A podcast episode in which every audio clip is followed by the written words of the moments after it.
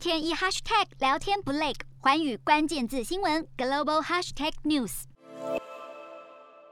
立陶宛商品遭中国施压无法入境，在求助欧盟之后，状况似乎有改善。但路透社报道指出，立陶宛看似重返中国海关清单，却遭中国技术性卡关，不仅通关时间更冗长，排序还在最后。至少有十家立陶宛企业回报，合作的中国企业明确表态，是因为台湾政治问题。而专家分析，北京是要借此规避世贸组织的贸易规则。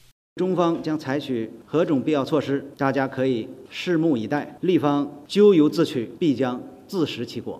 立陶宛强化对台湾关系，中国矢言报复。立陶宛外长新田就致函欧盟，传出欧盟有意推出新的贸易保护措施，要反制非欧盟国家施加不当压力。而立陶宛问题只是冰山一角。在中国政治打压下，立陶宛预计明年对台湾出口渴望增加。媒体报道，甚至立陶宛生产的谷物已经获准进入台湾，农牧产品随后也将跟进。Hello，大家好，我是寰宇全世界的主持人何荣，常常跟大家分享国际观与国际新闻。但您知道为什么需要关注这些讯息吗？我和寰宇全世界节目制作人王克英将分享国际新闻的重要性以及如何爱上国际新闻。如果错过收听，还可以回听幸福联合国 Podcast 哦。